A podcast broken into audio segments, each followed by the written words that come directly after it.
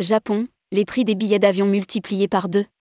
Le prix moyen des billets pour le Japon est en hausse de plus 83% chez. Flea.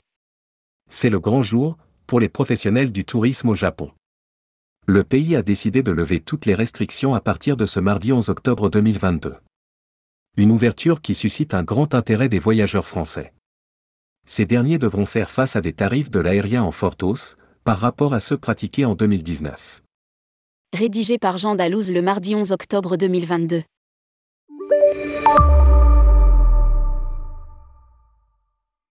Ce mardi 11 octobre 2022, le Japon rouvre ses frontières sans aucune restriction. Une décision saluée par les professionnels du voyage français, voyant dans celle-ci la chute de la dernière barrière de l'ère Covid. Sevrés de voyage, les voyageurs pourront se rendre dans le pays du soleil levant, mais ils devront faire face à une très forte hausse des tarifs aériens. D'après le responsable digital de Mr. Flea, les prix des billets s'envolent. Alors que le volume d'activité sur la destination n'a pas encore retrouvé ceux de 2019, les tarifs les ont largement dépassés. Le prix moyen est en hausse de plus 83%, soit plus 590 euros par billet. Le billet moyen est à 1300 euros, contre 710 euros en 2019. Nous précise Frédéric Pillou. À lire, Voyage Japon, quelles conditions d'entrée?